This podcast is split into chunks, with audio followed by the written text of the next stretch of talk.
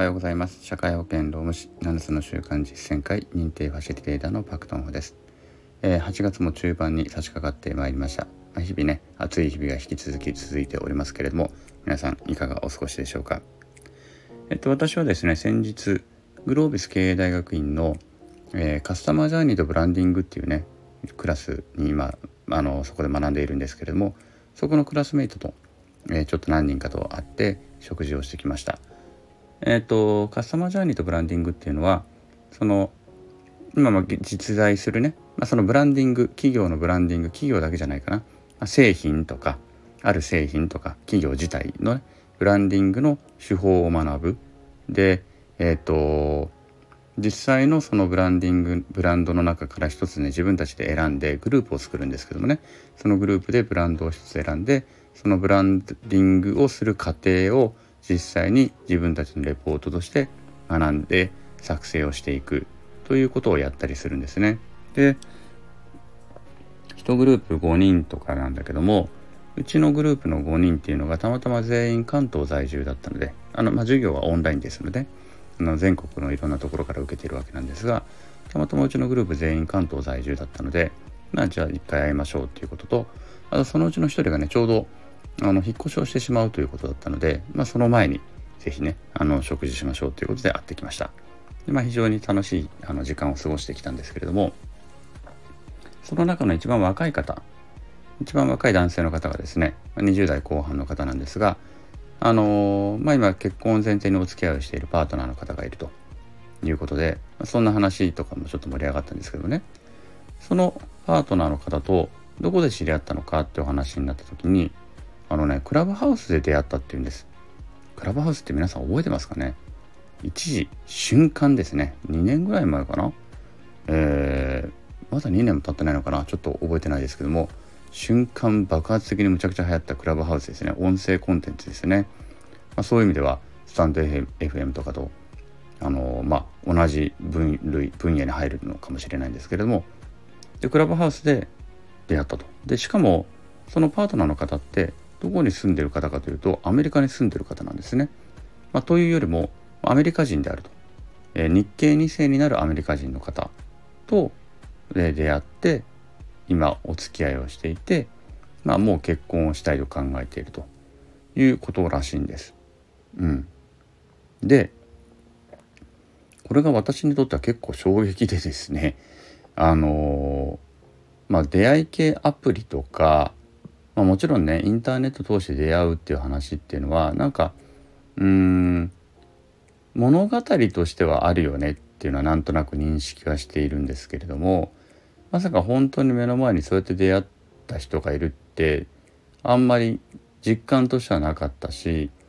でそれもあの瞬間で あのしゃべ流行ったねクラブハウスで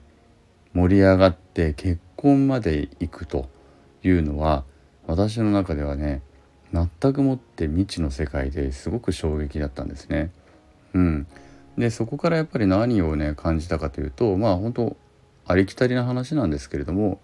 やっぱりいろいろ話って聞いてみないとわからないしやってみて経験してみないとわからないことってまだまだ本当にいっぱいあるよなっていうことを改めて自分の気づきとしてあの得ることができました。私はもともとですね結構そういういわゆる新しいものとかに対しては保守的なあの行動をとってしまってですねいやもうなんか新しいものが急に流行ったとしてもなんかまたよくわかんないものが流行ってるなみたいな感じで全く自分の眼中に入れなかったりしちゃうんですよね。うん、でそこにまあやっぱり自分でもまあ気づいていたので最近はなるべく新しいものっていうのは自分でやってみるとか見てみるとかうんっていうことを心がけるようにはしています。うん、だけどやっぱりなかなかそれは限界があったりするわけであのやっぱり見えてこない世界もあったりするんですね。ということで先日のその食事会でクラブハウスで出会って結婚まで前提のお付き合いをしているというのは私の中で一つのパラダイムシフトが起きたわけなんです。はい。これがね7つの習慣でいうこのパラダイムシフトというのをその瞬間することができたんだなということを感じてですね是非ご紹介したいなと思ったわけであります。でパラダイムシフトっていうのは7つの習慣の中では非常にこれもね大切となる土台となる考え方です。えっ、ー、とね一つ文章を書籍の中から一文をねちょっと今回も紹介したいなと思うんですけれども、えー、7つの習慣簡約版22ページの9行目からの文章です。誰しも自分は物事をあるがままに客観的に見ていると思いがちである。だが実際はそうではない。私たちは世界をあるがままに見ているのではなく、私たちのあるがままの世界を見ているのであり、自分自身が条件付けされた状態で世界を見ているのである。はい。ね、ここなかなかね、すごい結構強烈な言葉ですよね。みんな人って自分が物事を客観的に見ているとか正しく見ているってどうしても思っていませんか？多分ほとんどの人が自分は世の中客観的に見てるって思ってると思うんですよね。で私の思ってるこのパラダイムというのが私が持ってるパラダイムというのは基本的には正しいと思っていると思うんです。でも実はそれをあるがままの世界を自分自身が見てると思ったら大間違いで自分のあるがままに世界を見ているだけなんですよということをここで言ってるわけなんです。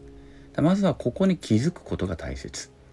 ここに気づいてでは相手のパラダイムから見ると世の中って今起きている目の前で起きていることってどういうふうに見えているんだろうっていうことを見てみる必要があるということなんですね。これは先日あのグローベスで学んだ戦略コミュニケーションでも同じようなことが言えるかもしれない。